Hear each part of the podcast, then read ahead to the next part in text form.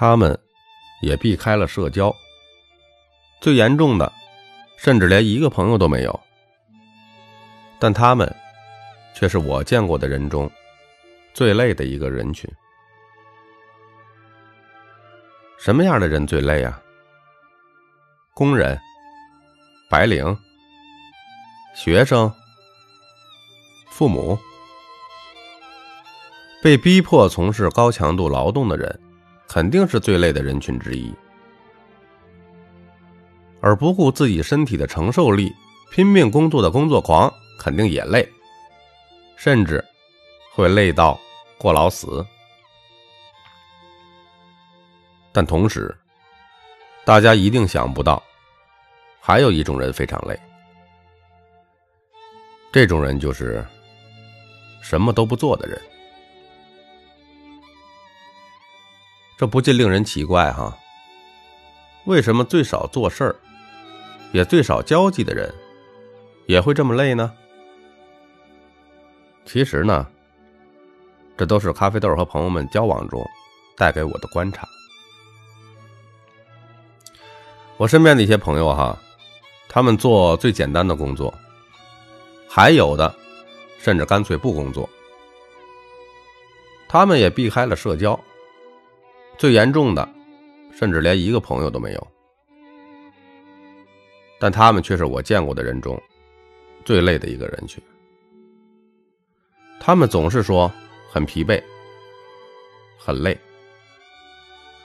他们中不少人会有严重的黑眼圈，还很瘦，看起来真的是累的不行的样子。简单的解释呢，是他们的能量。都被内心消耗，内耗也是一种损耗，严重的损耗自然会让一个人觉得累。这也是人们经常说的“心累大于身累”。现在呢，有一个流行的解释哈，人的身体和心灵是一个反脆弱系统。你越是不使用他们，他们就越脆弱。但如果你挑战他们，给他们压力，捶打他们，他们反而会变得越来越强大。这也可以使用精神分析理论的攻击性来理解。原始的生命力都天然的带着攻击性，并需要展现在关系中。被某种关系所驯服。如果这条路走不通，那么带着攻击性的生命力就会反过来攻击自己。这种自我攻击就是所谓的内耗，自然会导致一个人很累。可以说，想在封闭中驯服自己的生命力，这几乎是不可能的。和大家分享一个最典型的例子哈，一位女士，她没工作，她的交际呢也几乎仅限于她父母。她觉得人际交往太麻烦了，所以她一直希望的人生图景是什么呢？给她一台电脑，再有基本的生活保障，她就可以这样过一辈子了。这位女士的憧憬就是活在。一个人的世界里，他也绝对是我的听众中最累的人。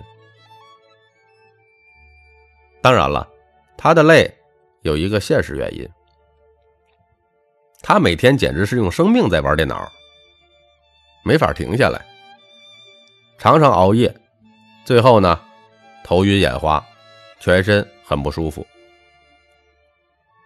但前不久呢，因为生病。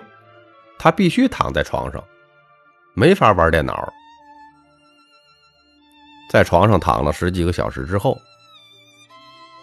他终于感觉自己难得的得到了休息。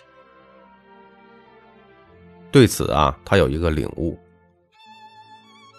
在床上躺着那十几个小时里，我的头脑就像是个游泳池，我不再控制我的想法。他们在游泳池内自由的流动着。这样，我们也可以理解他的累了。就是平时他虽然没干活、没交际，但他在使劲控制自己头脑里的想法，这也很熬人的。当不再控制自己的想法了，让想法在头脑这个容器中自由的流动时候，他终于可以得到休息了，并且他的身体。也随之放松下来。在放松状态下，他做了一个噩梦。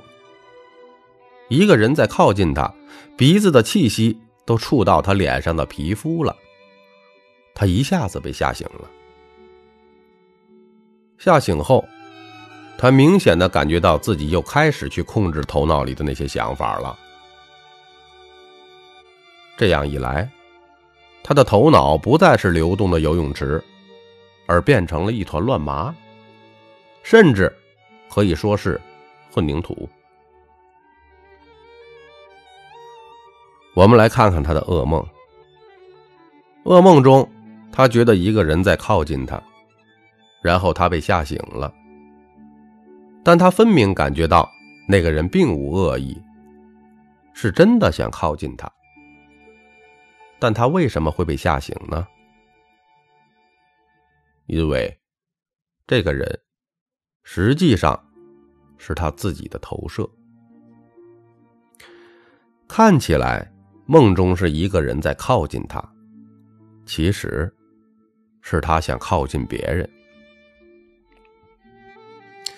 但是他不能让自己意识到自己想靠近别人的渴望。而当这份渴望涌出来的时候，他会觉得这是世界上最恐怖的事儿。世界上最恐怖的事儿，常常就是我们最渴望、对我们来说最重要的事儿。在意识上，他给自己的人生提供的解决方案是：一台电脑和必要的生活所需，然后。他就这样宅着过一辈子，但潜意识是相反的。他潜意识中无比渴望和别人建立关系，靠近别人，而他把这个生命最基本的需要视为最恐怖的事情了。字体都在寻找客体，我永远都在寻找你。这是生命最根本的一个动力，所以啊，人际关系的需求是最基本的需求。但是呢，在他这里，在那些严重的宅男宅女那里，他们甚至都把这个最基本的生命需求压抑到潜意识中了。为什么会这样？原因很简单。因为这位女士在生命最初，天然的渴望和父母建立关系时候，一再严重的受挫。在她儿时的世界里，没有人给予她需求基本的回应。最基本的生命需求一旦得不到基本的满足，那么带来的负面体验就是最恐怖的。例如，饥饿，长期的饥饿会让一个人的人性发生巨大的变化。为什么呀？因为饥饿太可怕了。同样，一个人想建立关系的基本渴望，如果一再严重的受挫，那么他就会变成绝望、无助、怨恨。和毁灭等一系列可怕的感觉。严重的宅男和宅女们，除了为锁住内在的敌意外，也是为了锁住自己内在想与人建立关系而不得产生的一系列可怕的感觉。对这位女士而言，可以说，她之所以要去使劲儿的控制他的想法，其实是为了让他的想法去参与制造他的铜墙铁壁。他的想法肩负着特殊使命，什么使命啊？切断与别人的联系，以及屏蔽他对关系的渴望。在人际交往中，那些滔滔不绝的讲话停不下来的人，也是如此。他们用言语制造了一堵墙，让人与他们有疏离感。我们需要知道，对人际的渴望是人类最根本的渴求。要压制它，那将耗掉大量的能量。所以，大部分的宅男宅女的累，也因此而来。相比之下，去爱以及有意义的忙，反而。可以是不错的治疗方法，